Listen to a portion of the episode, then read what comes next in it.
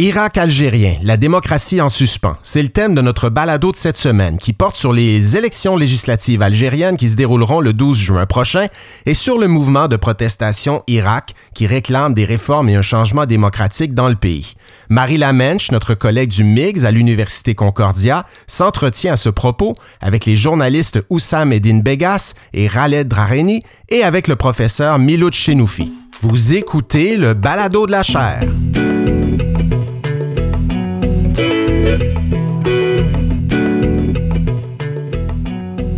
Bonjour tout le monde, je m'appelle Frédéric Gagnon, je suis titulaire de la chaire Raoul Dandurand en études stratégiques et diplomatiques de l'Université du Québec à Montréal et vous écoutez le Balado de la chaire. C'est un balado qui vous permet d'entendre nos conférences si vous les avez ratées et des capsules d'analyse de l'actualité internationale, de l'actualité politique aux États-Unis et de la culture populaire américaine. Je vous souhaite une bonne écoute.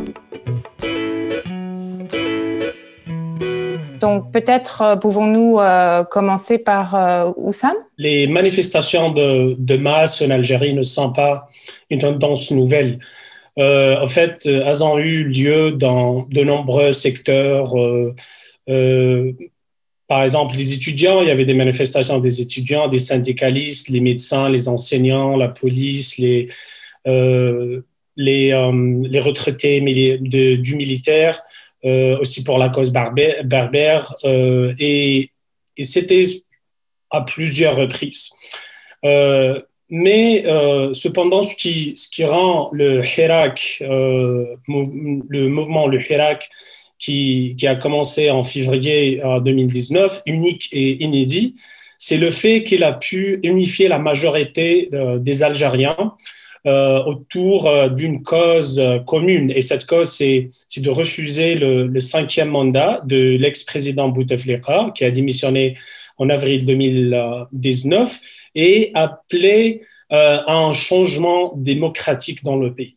Donc, c'est la cause vraiment du, du, essentiel des, des, du Hirak et l'objectif. Euh, Miloud, vous voulez être euh, euh, le prochain, s'il vous plaît? Vous avez d'un côté, vous avez d'un côté un système politique qui est arrivé à ses limites il y a assez longtemps.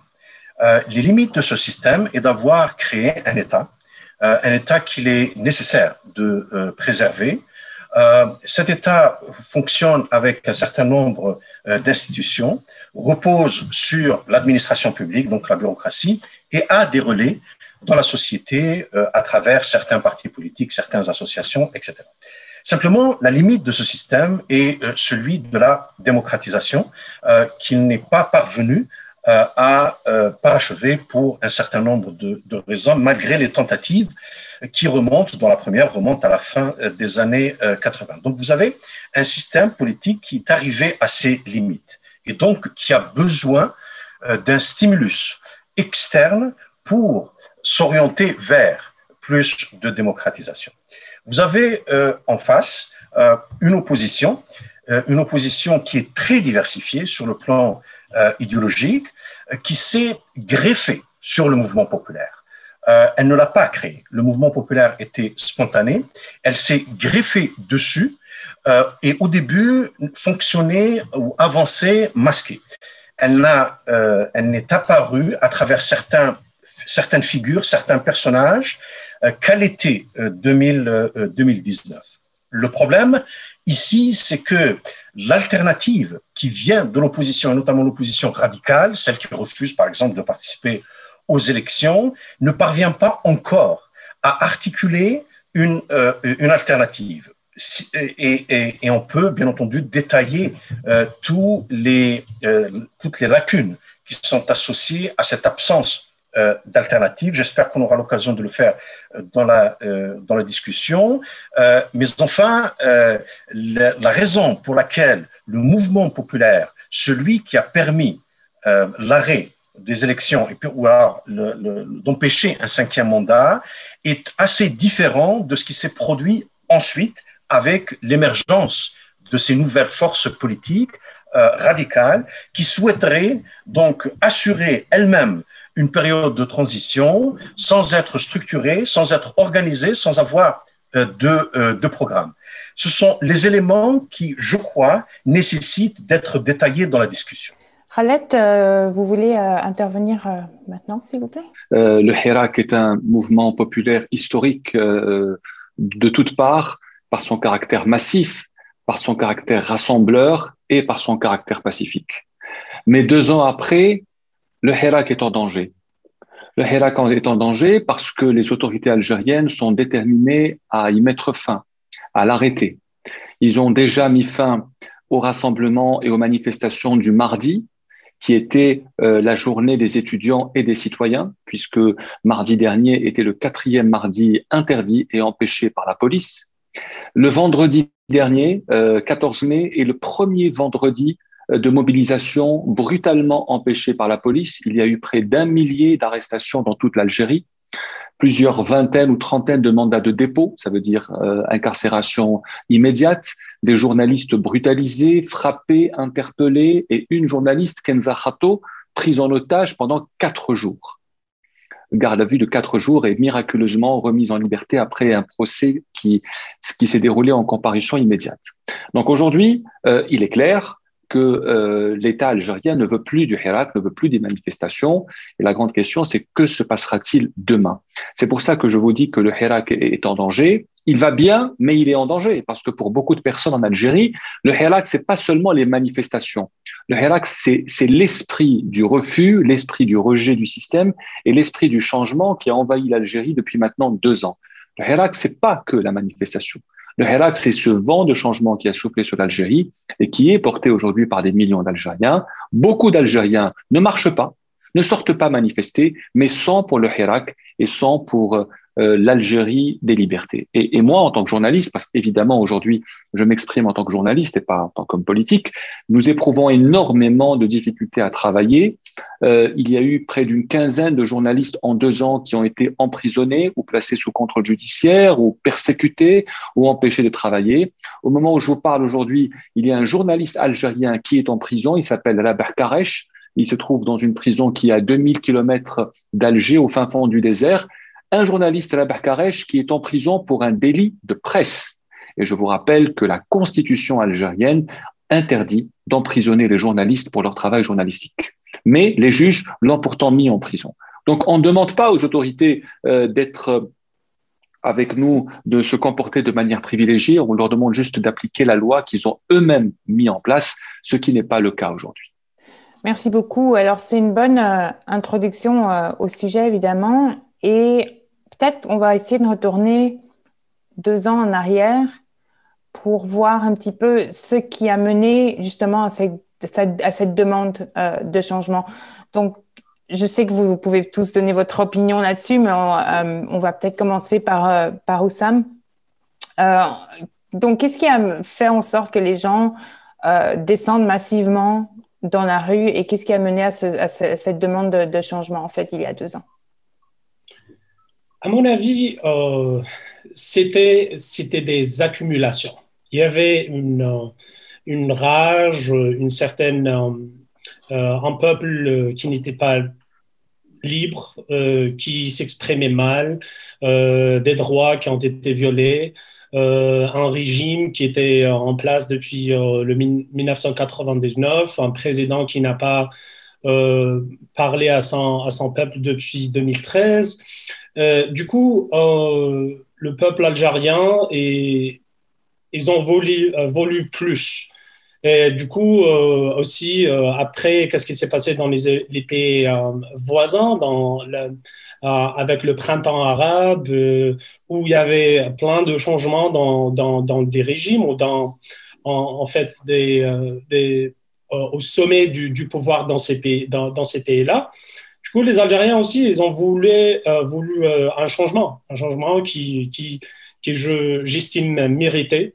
Euh, il, y avait, il, y a aussi, il y avait aussi une génération de, de jeunes Algériens qui est assoiffée pour la liberté d'expression, de, de, vivre, de, de, de, créer son propre destin et, de, et de, aussi de construire une Algérie meilleure et et avoir un, futur euh, euh, euh, prospéré. du, coup, euh, je pense que c'était ces accumulations sociales, économiques et politiques qui ont, qui ont créé un, climat et aussi en plus la maturité, la maturité politique chez les gens algériens qui a fait en sorte que le Hira commence en, février 2019. Euh, et aussi, c'est que l'Algérien, à mon avis, c'est que ils ont le système euh, qui était en place et il a insulté l'intelligence de l'Algérien. C'est qu'il y avait un président et un régime corrompu qui était en place depuis 20 euh, ans et ils voulaient rester encore plus. Du coup, ils ont dit euh, c'est bon, on peut pas, on, peut plus prendre ça. Donc, ils ont mis fin à ça en dans un moment historique où euh, un mouvement euh, euh, populaire, rassembleur, et aussi une force sociale qui a vraiment perturbé et, a avorté les, agendas du, système. Merci. Miloud, vous avez quelque chose à rajouter? Euh, oui, merci. En fait, euh, c'est important de revenir euh, au mouvement populaire tel qu'il s'est exprimé en 2019 parce que, encore une fois, il est nécessaire ensuite d'identifier les différences entre ce mouvement-là du printemps 2019 et ce qui s'est produit après. Ce sont, à mes yeux, deux choses totalement différentes. Ce qui s'est produit dans le, dans le printemps, je crois que M. Begas l'a déjà bien décrit, effectivement, il y avait un rejet, un rejet profond du cinquième mandat du président euh, euh Bouteflika. Euh, alors, bien entendu, le troisième mandat, huit ans plus tard, était déjà une absurdité à partir du moment où le président était déjà malade. Donc, le, quatrième a été, a été imposé aux, aux, Algériens et le cinquième, si vous voulez, introduisait une dimension totalement absurde et aberrante d'un président totalement absent qui voulait continuer à présider euh, à, présider euh, l'Algérie. Et, donc, euh, le, calcul derrière ce cinquième mandat était que la population algérienne était apathique. Et elle était apathique à cause du traumatisme de ce qui s'est produit dans les années 90 et l'effusion de sang qui s'est produite dans les années 90. Donc, on pouvait lui faire passer ce qu'on euh, ce qu'on veut. Ça, c'est un point qui est extrêmement important parce que certaines figures du mouvement populaire aujourd'hui font le même calcul, à, savoir qu'on peut faire passer au nom du peuple algérien tout ce qu'on veut puisque euh, il est apathique, sentimental, etc., etc. Et ça, c'était euh, un calcul qui était qui était très mauvais, puisque la mobilisation massive a prouvé que c'était un calcul totalement faux. Et la mobilisation euh, du printemps 2019 était tellement massive, était tellement massive, traversait l'ensemble des générations, traversait l'ensemble des catégories socio-professionnelles, euh, traversait l'ensemble des, euh, des, idéologies et était spontanée. Il n'y avait pas d'acteurs politiques derrière cela. Il n'y avait certainement pas les acteurs politiques qui aujourd'hui prétendent parler au, nom du mouvement, du mouvement populaire. Et cette, ce caractère massif et transcendant des, différences et euh, des altérités euh, en, Algérie rendait totalement impossible toute forme de répression. C'est-à-dire que si aujourd'hui nous voyons de la répression, c'est parce que le mouvement populaire s'est rétréci. Il, est important de se poser la question pourquoi est-ce que des gens ont été euh, perdus en cours de, route?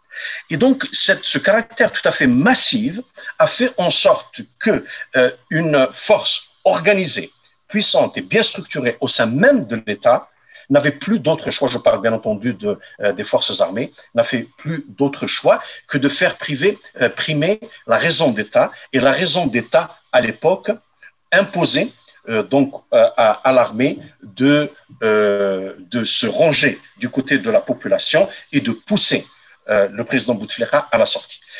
voilà à peu près ce qui s'est passé pendant cette première euh, période qu'il faut encore une fois distinguer de manière analytique claire de ce qui va se produire par la suite. Oui, euh, si je peux prendre la parole, c'est vrai qu'il y a eu un cumul.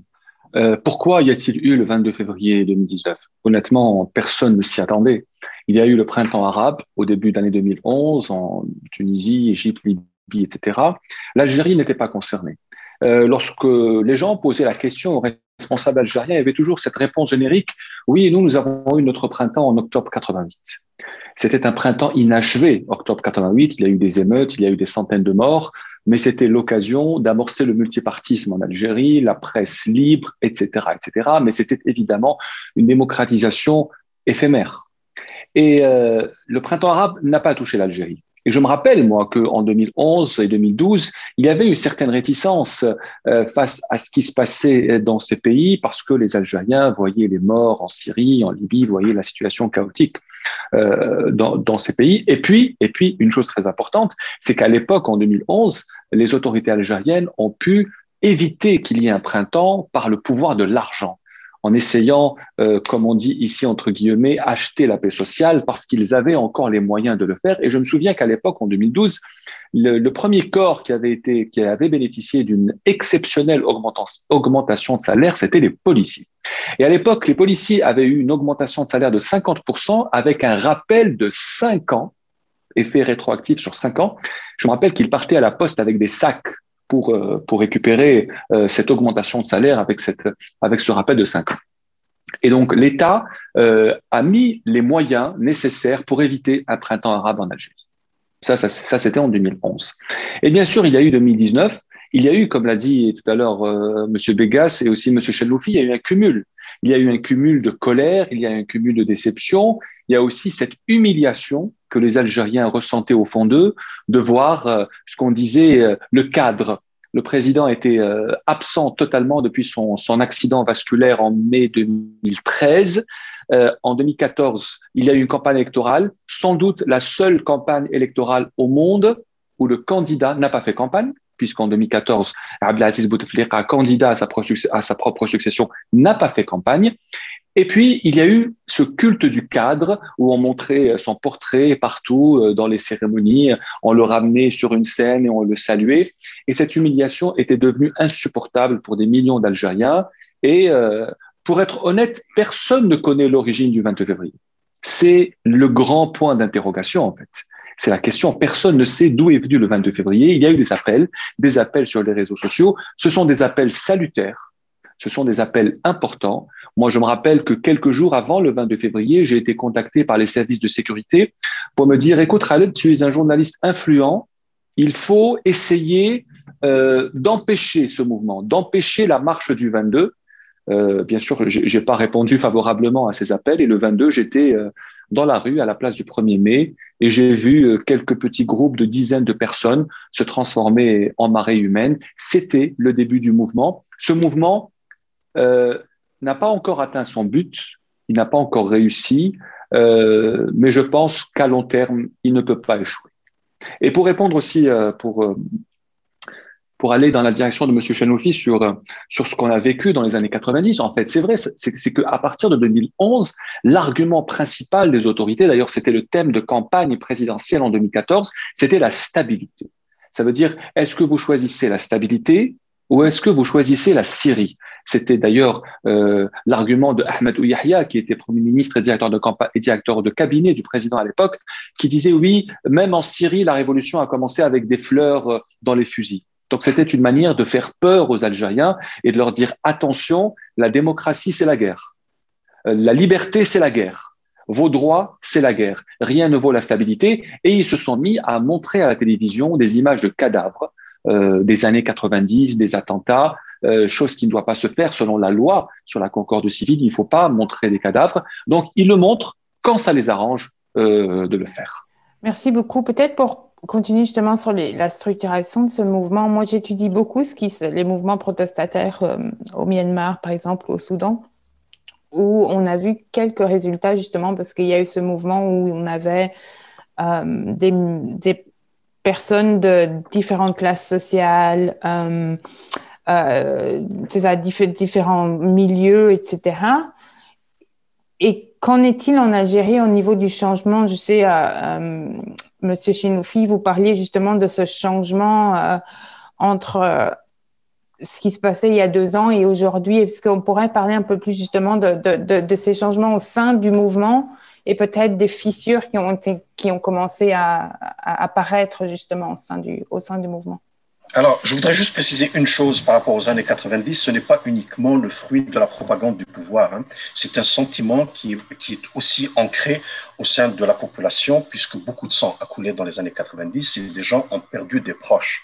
Euh, L'Algérie a vécu une situation extrêmement difficile dans les années 90, donc il est tout à fait euh, normal qu'au niveau euh, populaire, on soit un peu prudent euh, lorsque on fait, on entend des appels au, euh, des appels au changement. Et ensuite, c'est l'abus euh, de ce sentiment-là qui a fait en sorte que certaines personnes à la présidence ont pensé qu'ils pouvaient en profiter pour avoir un cinquième mandat. Ce qui s'est, ce qui s'est produit justement après que le mouvement populaire ait eu gain de cause sur le cinquième mandat et sur la démission du, sur la démission du président, c'est qu'il y avait, il y avait deux voies. Okay il y avait d'une part la voie qui est celle de, tout, de tous les mouvements de démocratisation euh, qui ont réussi dans le monde, que ce soit en Espagne, que ce soit en Corée du Sud, en Amérique latine, euh, en Grèce, voire même en Turquie. C'est-à-dire que l'opposition s'organise, euh, se structure et euh, euh, profite de toutes les voies, les ouvertures pour faire avancer la cause du changement euh, démocratique. C'est de cette façon-là que toutes les expériences démocratiques réussies ont fonctionné. Ce n'est pas les, démocratisations ne se sont pas produites d'un seul coup. Euh, ça a toujours été à travers un travail euh, patient, euh, mais euh, avec beaucoup d'abnégation de la part de, de la part de l'opposition, sachant pertinemment que le système politique, lui, va chercher à se reproduire. Donc ça, voyez-vous, c'était une voie ce n'est pas la voie qui a été choisie par les figures, les personnages qui ont commencé à apparaître à partir de l'été 2019 euh, et qui, eux, ont dit non, ce que nous voulons maintenant, c'est que l'armée qui maintenant détient le pouvoir nous remette le pouvoir à nous, euh, qui n'avons pas été élus par personne et euh, qui, refusons de nous structurer en parti politique avec une vision et une, idéologie euh, euh, clair. Euh, et nous voulons donc recevoir le pouvoir, devenir les dépositaires du pouvoir et assurer nous-mêmes une, période de, une période de transition. Et ça, ça s'est accompagné aussi par une tentative de réhabilitation des islamistes qui ont pris le pouvoir dans les années, dans les années 90. Ça, c'est pas le pouvoir qui l'a fait. Ça s'est fait au sein de, de l'opposition. Et à cause de cela, voyez-vous, il y a eu une différence et une distinction entre les masses qui sortaient pendant le printemps, euh, pendant le printemps 2019 et le nombre plus réduit euh, qui euh, commençait à sortir à partir de, euh, à partir de l'été. Si vous voulez, pour terminer sur un point, le, le premier mouvement populaire a eu instinctivement, intuitivement, personne n'en a décidé, l'idée stratégique génial de s'associer à un groupe structuré, organisé et puissant, à savoir l'armée, pour atteindre un objectif qui était celui de, d'empêcher le cinquième mandat et de pousser euh, Bouteflika à la, démission. À partir de l'été, euh, à partir de l'été, il y a eu cette fissure euh, entre les figures du mouvement populaire qui ont maintenant exigé de l'armée de se retourner contre elle-même et de leur remettre le pouvoir en, en pensant que le mouvement populaire à lui-même est suffisant pour euh, obliger l'armée à agir de, de, la sorte. Et ça, c'était un calcul euh, qui s'est avéré par la suite euh, erroné puisqu'ils n'ont pas eu, euh, ils pas eu gain de cause. Et parce qu'il n'y a pas eu gain de cause, on a eu, on a entendu des appels à la rébellion au sein de l'armée, ce qui est extrêmement euh, euh, dangereux dans un pays où l'État repose sur, euh, sur le, le, rôle que jouent les forces, les forces armées. Donc, et, et c'est à peu près une, variation, une variété de cette de cette option confrontationnelle euh, qui est encore à l'œuvre euh, aujourd'hui. Monsieur Bégas, peut-être vous avez quelque chose à rajouter justement sur la fracturation et les, les, les, diston- les dissensions au sein du, du mouvement depuis, de, depuis deux ans et l'évolution euh, depuis de, 2019 Ce qui a fait du, du Hirak algérien une force sociale, c'est qu'il était euh, elle a rassemblé des personnes de tout âge euh, et euh, du mouvance de la société algérienne à, travers tout le, territoire du, du, pied algérien. C'est que ce qui n'a jamais, ce qui n'était pas arrivé de, depuis la révolution algérienne contre les Français en 1954. Et je parle de, de ce qu'il y avait des jeunes, des femmes, des hommes, hommes, personnes âgées, islamistes, libéraux et conservateurs. C'est que tout le monde était dans la rue et comme M. Dragni l'a dit avant, même si les gens qui ont arrêté de marcher dans les rues maintenant soutiennent le, le, mouvement.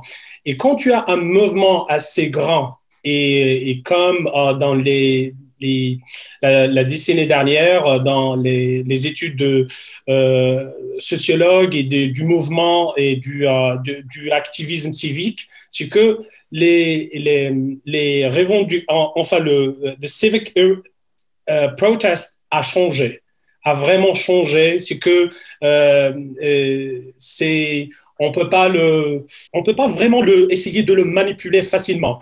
Mais ce qu'on peut faire, c'est que c'est le casser de, du dent. C'est comme la composante du Hera qui est tellement diverse, c'est que le, le, le, régime algérien a pu euh, le, pénétrer du, du, de, euh, sorte où euh, tu as des gens qui sont pour les élections, non pas pour les élections. c'est que le, gouvernement a changé de cap avant, au premier, avant les élections de décembre, les, élections présidentielles de décembre, le 12 décembre 2019. C'était c'était le Hirak. il salue le C'était quelque chose de grand, de historique. Euh, pourquoi? Parce qu'elle a poussé, un, changement de régime. Et puis maintenant, parle de, il y a un Hirak authentique et il y a un Hirak hors la loi.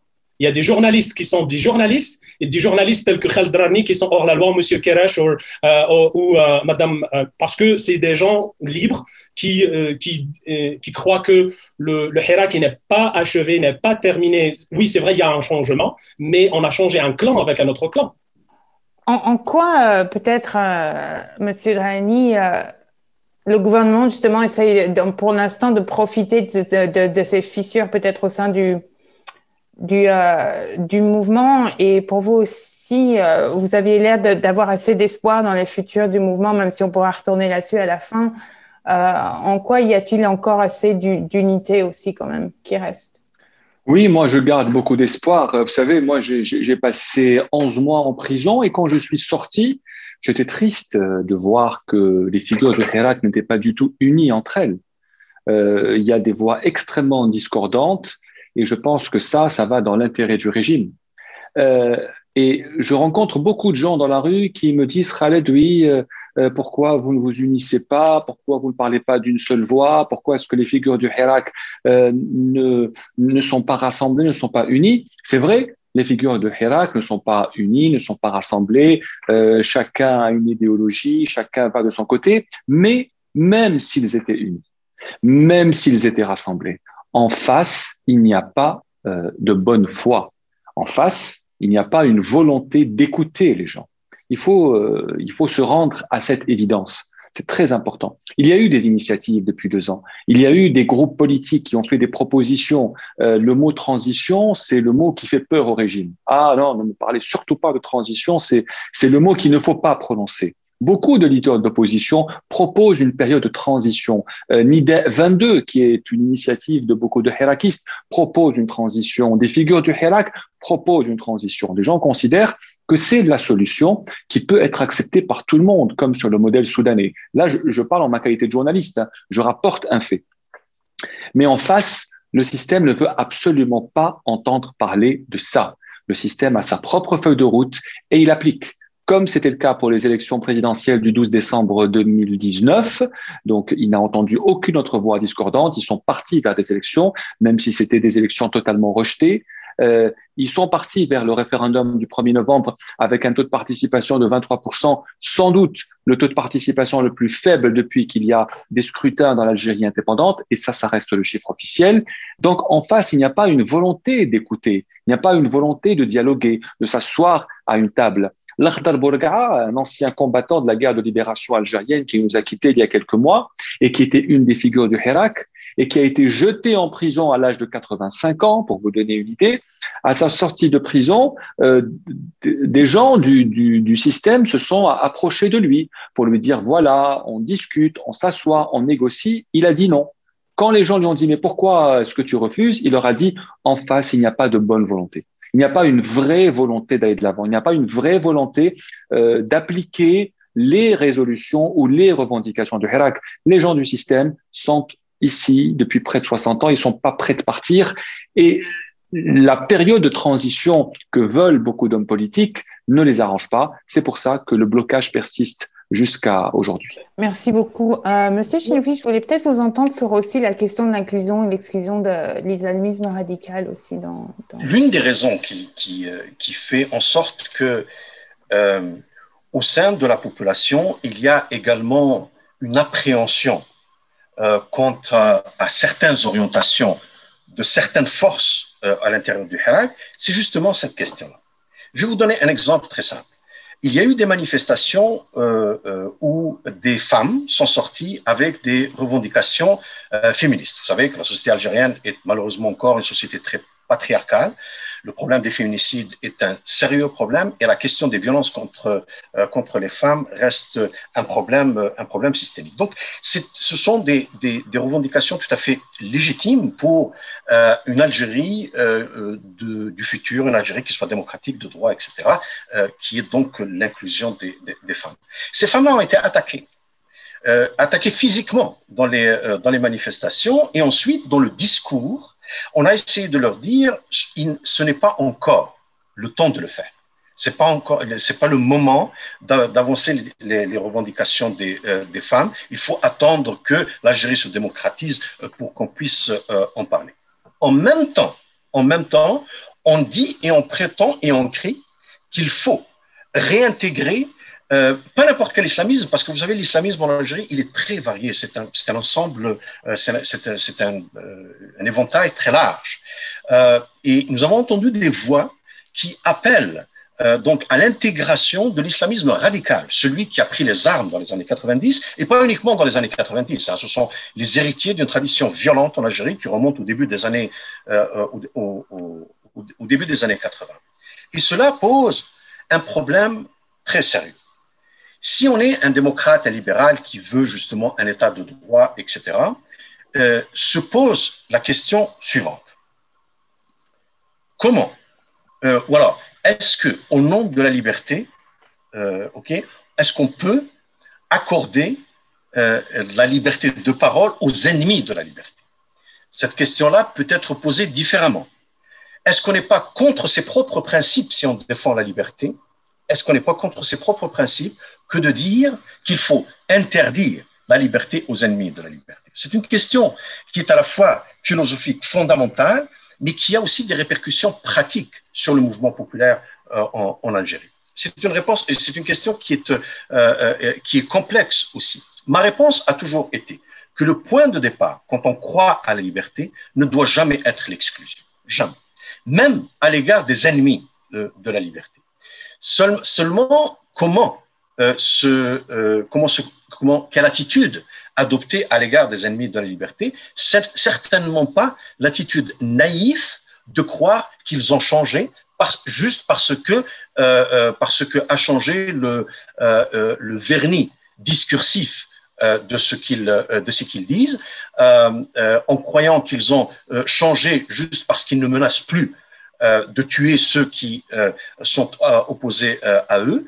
Je crois que l'attitude qu'il faut adopter, c'est celle, c'est une attitude du dialogue critique. C'est-à-dire qu'en même temps qu'on dit qu'il leur faut bénéficier de la liberté d'expression, leur rappeler systématiquement quelle est la nature de leur idéologie, qui est misogyne, qui est contre la, la, diversité, qui est euh, raciste, euh, et puis rappeler aussi leurs pratiques dans le passé et leurs responsabilités dans les fusions de sang dans les années 90. Et s'engager dans un dans une discussion critique avec euh, avec eux. Malheureusement, ce qui s'est produit dans le Hirak, c'est que on leur a signé un chèque à blanc en acceptant qu'ils viennent juste parce que, encore une fois, ils ont changé juste le vernis.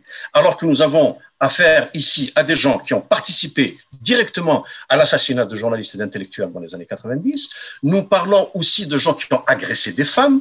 Euh, nous parlons de gens, euh, notamment de quelqu'un, c'est un vétéran euh, de la guerre d'Afghanistan dans les années 90, et qui, dans le monde de sa famille, il y a des gens qui ont créé des groupes armés les plus violents en Syrie. Je ne crois pas que ces gens-là, qui ont leur propre chaîne de télévision, je ne crois pas que ces gens-là peuvent être acceptés sans dialogue, sans dialogue critique. Et encore, alors, pour résumer le tout, la position de principe, c'est une, c'est une position d'inclusion, mais ensuite, il faut que euh, le, dialogue soit critique et ferme. Euh, Et on ne peut pas se cacher derrière le fait avéré que le pouvoir profite de la présence euh, de ces islamistes radicaux pour discréditer le Hirak. C'est vrai. C'est vrai que le pouvoir ne, ne, ne fait l'économie d'aucun effort euh, en la matière, mais cela ne signifie pas que ces gens-là ne représentent pas un, danger.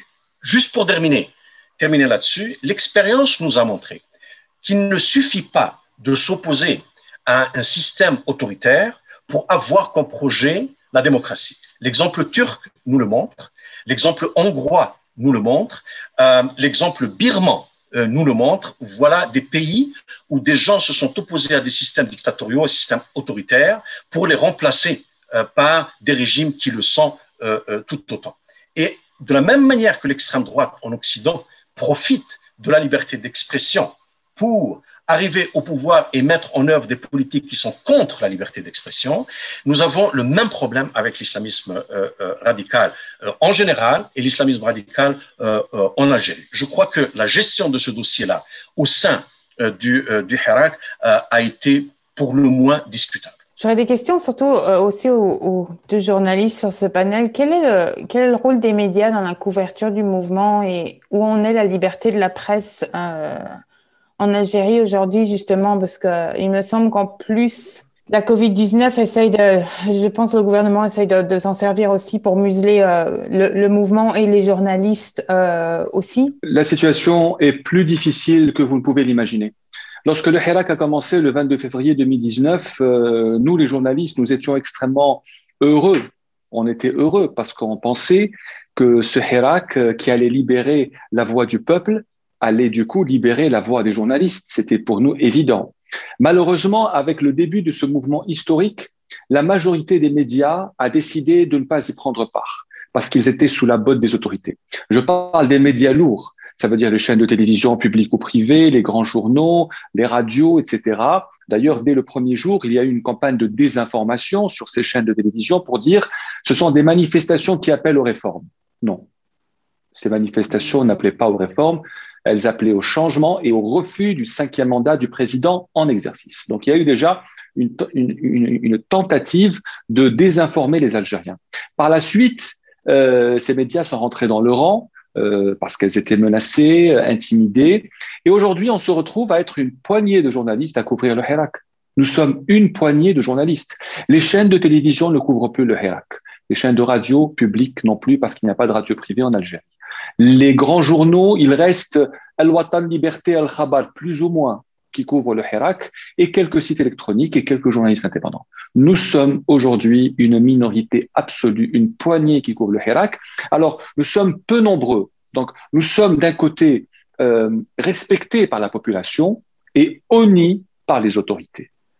Euh, sur le terrain, on travaille à l'aise parce que les Algériens nous permettent de travailler à l'aise, mais nous sommes la cible des autorités. Et vendredi dernier, tous les journalistes étaient la cible, vendredi 14 mai. Une vingtaine ont été interpellés brutalement. Je vous dis, moi, j'étais au centre-ville d'Alger, j'avais l'impression d'être dans une ville occupée. Pour me déplacer d'un quartier à un quartier, je passais par des checkpoints, par des, barrages filtrants, où on était arrêté à chaque barrage et au quatrième, c'était la bonne, c'était l'interpellation, puis commissariat, une interpellation qui a duré huit heures. Euh, vous passez huit heures dans un commissariat euh, en espérant, en espérant que vous allez être libéré et non retenu en garde à vue, puis présenté devant le procureur de la République, parce qu'une présentation devant le procureur peut signifier, peut signifier la prison. Donc, il y a une certaine terreur lorsqu'on lorsqu'on attend comme ça pendant 8 ou 10 heures dans un commissariat. Et effectivement, sur les vingtaines, sur la vingtaine de journalistes arrêtés, il y a eu une qui a été maintenue en garde à vue pendant quatre jours. Vous imaginez quatre jours de garde à vue sans se changer, sans prendre sa douche, sans se laver. Euh, et la journaliste s'est même évanouie lors de son procès en comparution immédiate tellement elle était, euh, elle était éprouvée. Euh, et je vous, c'est-à-dire qu'en Algérie, vous parlez de la condition de travail des journalistes. En Algérie, euh, les services de sécurité ne comprennent pas, ne peuvent pas faire la différence entre un citoyen et un journaliste. Pour eux, c'est la même chose. Euh, la brutalité est la même, euh, la manière violente de parler, d'apostropher ou d'interpeller, c'est la même. Et lors de notre interrogatoire absurde avec un commissaire de police, c'est-à-dire on essayait de lui expliquer que la place d'un journaliste n'est pas dans un commissariat, qu'un journaliste doit travailler librement, que l'Algérie a signé des conventions pour que le journaliste travaille librement. Et là, vous faites face à la même réponse, c'est les instructions. En Algérie, les instructions passent avant la loi passe avant les conventions internationales que, que signe le pays. Donc, pour vous répondre, la situation de la presse est extrêmement mauvaise, elle est extrêmement critique.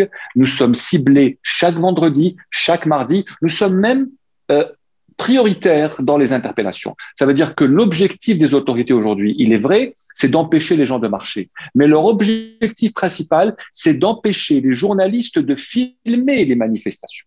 Donc nous sommes euh, plus ciblés que les citoyens au lieu d'être euh, protégés dans notre travail sur le terrain. Et la grande question, c'est demain. On se pose beaucoup de questions sur demain, vendredi. Que se passera-t-il? Y aura-t-il la même répression féroce que vendredi dernier? Et vont-ils encore une fois s'attaquer aux journalistes? Je suppose que vous êtes ciblé sur les réseaux sociaux aussi, surveillé euh, largement sur les réseaux sociaux, que ce soit en termes d'attaque directe par, par message, mais aussi est-ce qu'on vous surveille euh, euh, géolocalisation ou quoi que ce soit aussi? Oui, euh, je pense que nous sommes surveillés. Vous savez, la police algérienne concentre tous ses efforts pas sur la lutte contre le banditisme, la criminalité, le terrorisme, le trafic de drogue. Non, elle concentre tous ses efforts sur la surveillance des journalistes et des militants politiques. Oui, nous sommes, euh, nous sommes surveillés euh, tout le temps sur les réseaux sociaux aussi. La journaliste Kenza Khato, qui a été retenue en garde à vue euh, pendant quatre jours dans son dossier judiciaire, puisqu'on l'a retenue aussi longtemps, c'est surtout pour faire un gros dossier judiciaire. Dans son dossier judiciaire, il y avait, il y avait des partages sur les réseaux sociaux. Ça veut dire euh, même ce que vous partagez sur les réseaux sociaux est utilisé contre vous euh, par la police judiciaire pour vous inculper d'atteinte à l'unité nationale. En Algérie, vous descendez couvrir une manifestation, on vous colle euh, l'atteinte à l'unité nationale, ce qui veut dire l'atteinte à l'unité territoriale du pays, juste pour vous coller un chef d'inculpation qui mène à la prison parce que euh, le délit de presse euh, n'est pas, euh, n'est pas interdit en Algérie. Merci beaucoup. Euh, Oussam Edine Begas, peut-être sur la même question de la liberté de la presse et de la couverture du, du, mouvement par les médias. Moi, pour être honnête, moi j'ai quitté l'Algérie en 2018. C'était même avant, même avant le Hirak. J'étais aux États-Unis là-bas où j'ai pu poursuivre mes études supérieures. Mais euh, ce que je peux dire, c'est que l'Algérie euh, a renforcé les restrictions contre la liberté de la presse, euh, que ce soit en ligne, écrite, audiovisuelle, même avant, euh, même avant le, le Hirak et, et, beaucoup plus euh, durant, euh, pendant, je veux dire, et même pendant le Covid. Euh, on, parle de nombreux, nombreux sites d'information ont été interdits euh, et bloqués. Des personnes ont été arrêtées pour avoir posté des messages sur différentes plateformes de médias sociaux. Il y avait des gens qui étaient interdits de, passer à la télévision. Euh, c'est le gouvernement qui décide si tu es journaliste ou pas, parce que l'accréditation du journalisme, c'est euh, euh c'est monopolisé par le, le ministère de communication de du gouvernement algérien. aussi, on parle, si on parle de la liberté d'expression, l'article 19 euh, de la Constitution algérienne dit que euh, tout citoyen algérien, en, euh, que la Constitution préserve la liberté d'expression, mais l'article 22, 23, 24 20 et 26 dit que euh, cette liberté d'expression euh, est conditionnée. C'est que euh, en, à l'arrêt d'être liberté d'expression, c'est il y a l'atteinte à la, sûreté nationale, l'unité nationale, pour des raisons de sécurité, euh, de, l'idéologie aussi. Et du coup, et qui euh, définit ça, c'est le gouvernement aussi qui définit. Du coup, euh, tu, peux, tu peux filmer une manifestation et la poster sur ton site internet ou sur ta chaîne de télévision. Ils vont dire ça, c'est à l'atteinte à l'unité nationale, provoquer des manifestations. Et c'est l'État qui le dit, c'est les, euh, les institutions algériennes qui le disent. Donc, euh, même la loi algérienne n'est pas respectée quand, on parle de la liberté d'expression. Euh, si quand on parle de, aussi après le, les manifestations de, le 5 octobre 1988, on a eu un référendum ou un, changement un nouveau, une nouvelle constitution en 88 où il y avait le multipartisme, euh, plus euh, on est parti d'une presse étatique aussi à la presse, euh, la presse privée. Et en 92, il y avait la création des, des comités de lecture. Au sein de toutes médias, il y avait un comité envoyé par l'État, les services du, secret, pour relire tout ce qui a été publié. Du coup, même la liberté d'expression dans cette, euh, dans cette période était difficile. Euh, on parle aussi après, euh, ce que le gouvernement algérien, contrairement aux d'autres pays dans le MENA region, dans l'Afrique du Nord et le Moyen-Orient, en 2011, il a opté pour une politique d'apaisement c'est qu'il euh, voulait acheter en, euh, la, paix sociale, c'est qu'il y avait en quelque sorte des pseudo-réformes, euh, de, il y avait une nouvelle loi d'information de, en 2012 qui a permis en quelque sorte de créer des chaînes de télévision, de, plus de sites, mais ces chaînes sont illégales on, on, permet aux, aux, chaînes de télévision, aux journalistes d'exercer le métier sur le terrain, mais sans accréditation. Pourquoi? Parce qu'on veut ce flou, car si tu vas dire quelque chose qui euh, ne plaît pas au gouvernement, ils vont, euh, vont fermer votre chaîne de télévision. On a vu ça avec la chaîne Atlas, la chaîne Al-Watan. Euh, plusieurs journaux ont été fermés. Pourquoi? Parce qu'ils ont donné la parole à quelqu'un, à une autre voix. Et euh, ça reste aussi les conditions du journaliste. Il y a plein de journalistes qui ne sont pas payés. Pourquoi? Parce qu'ils ne sont pas protégés par la loi. Donc, on trouve un journaliste, elle est entre deux réalités. C'est la réalité de faire son travail de professionnalisme, de donner l'information, d'informer le citoyen, et aussi d'essayer de gérer des politiques floues qui ne le protègent pas parce qu'à tout moment, il peut se trouver sans travail, à tout moment, il peut se trouver dans la présent, à, tout moment, il peut se trouver exilé. Donc, euh, donc le travail de journalisme en Algérie, c'est du militantisme, c'est un travail très dur.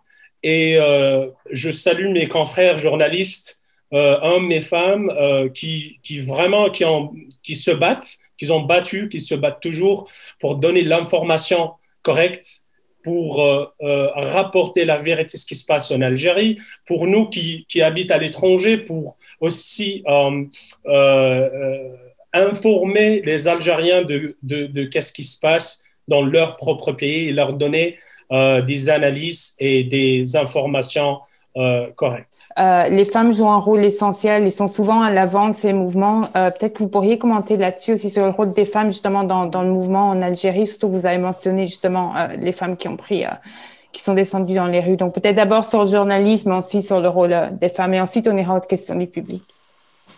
Ok, alors sur le journalisme, pour avoir été moi-même journaliste en Algérie pendant les années 90, à une époque extrêmement difficile, je connais le tribut qui a été payé par cette profession pour la liberté euh, d'expression. Et c'est la raison pour laquelle j'ai toujours dit, à chaque fois qu'un journaliste a été interpellé ou mis en prison, que la place d'un journaliste n'est ni devant un juge, ni en prison. Ça, doit être très clair. Euh, ça, doit être, euh, ça doit être très clair.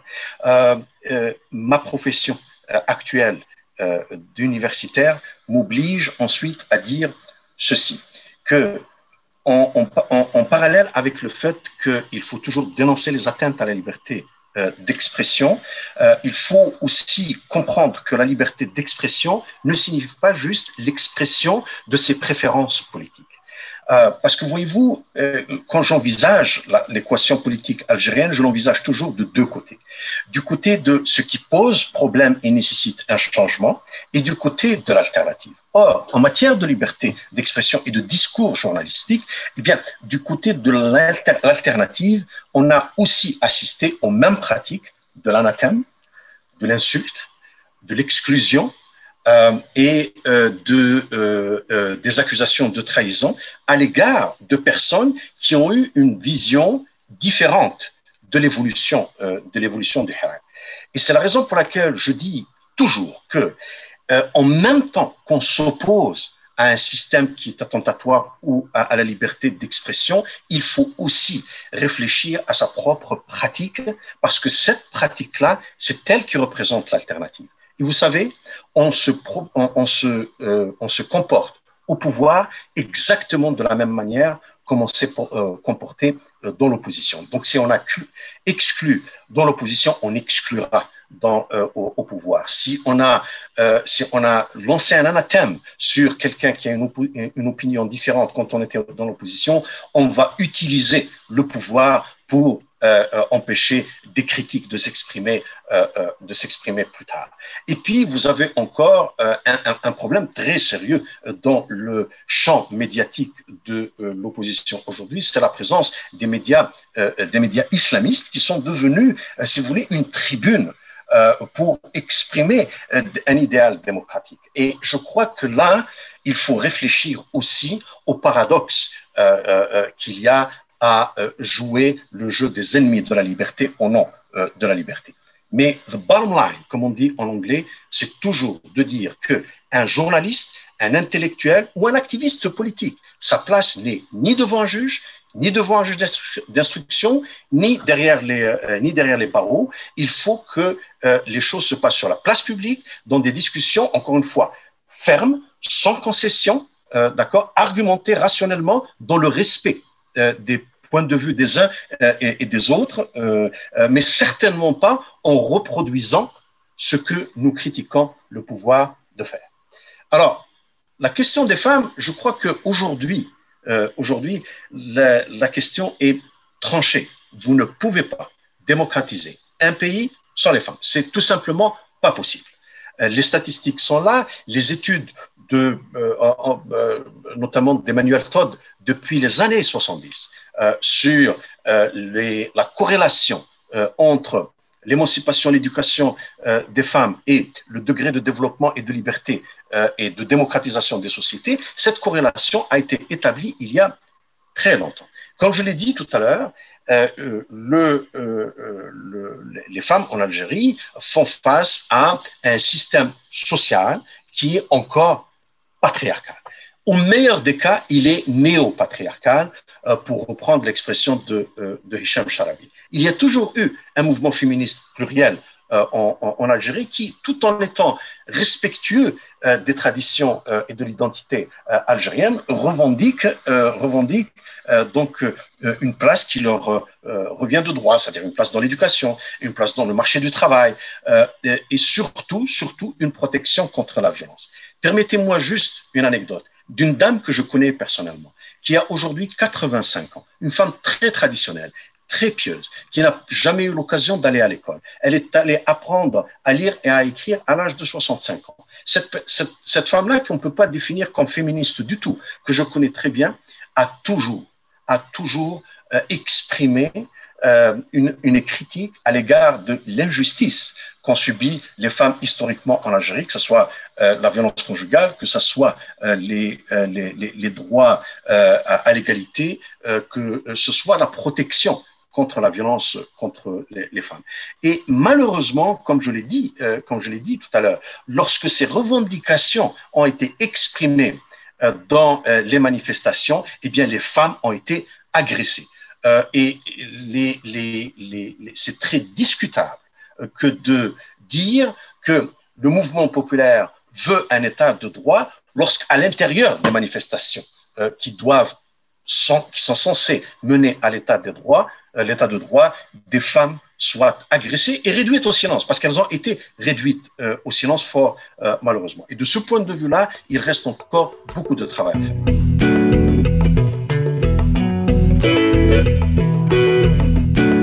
Remercie d'avoir écouté ce balado de la chaire. Si vous voulez nous poser vos questions, vous pouvez le faire sur les médias sociaux de la chaire Raoul Dandurand, sur Facebook, Twitter et Instagram, en utilisant le mot-clic balado de la chaire. Je vous invite également à consulter notre site Internet si vous voulez rester à l'affût de nos activités au www.dendurant.ucam.ca.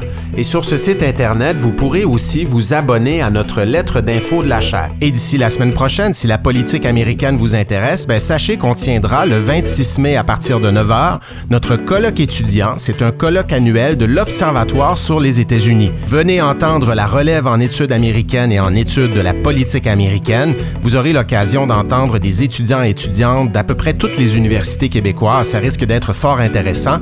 Comme d'habitude, l'inscription à cette activité est gratuite. Toute l'information est disponible sur le site Internet de la chaire Raoul Dandurand au www.dandurand.ucam.ca.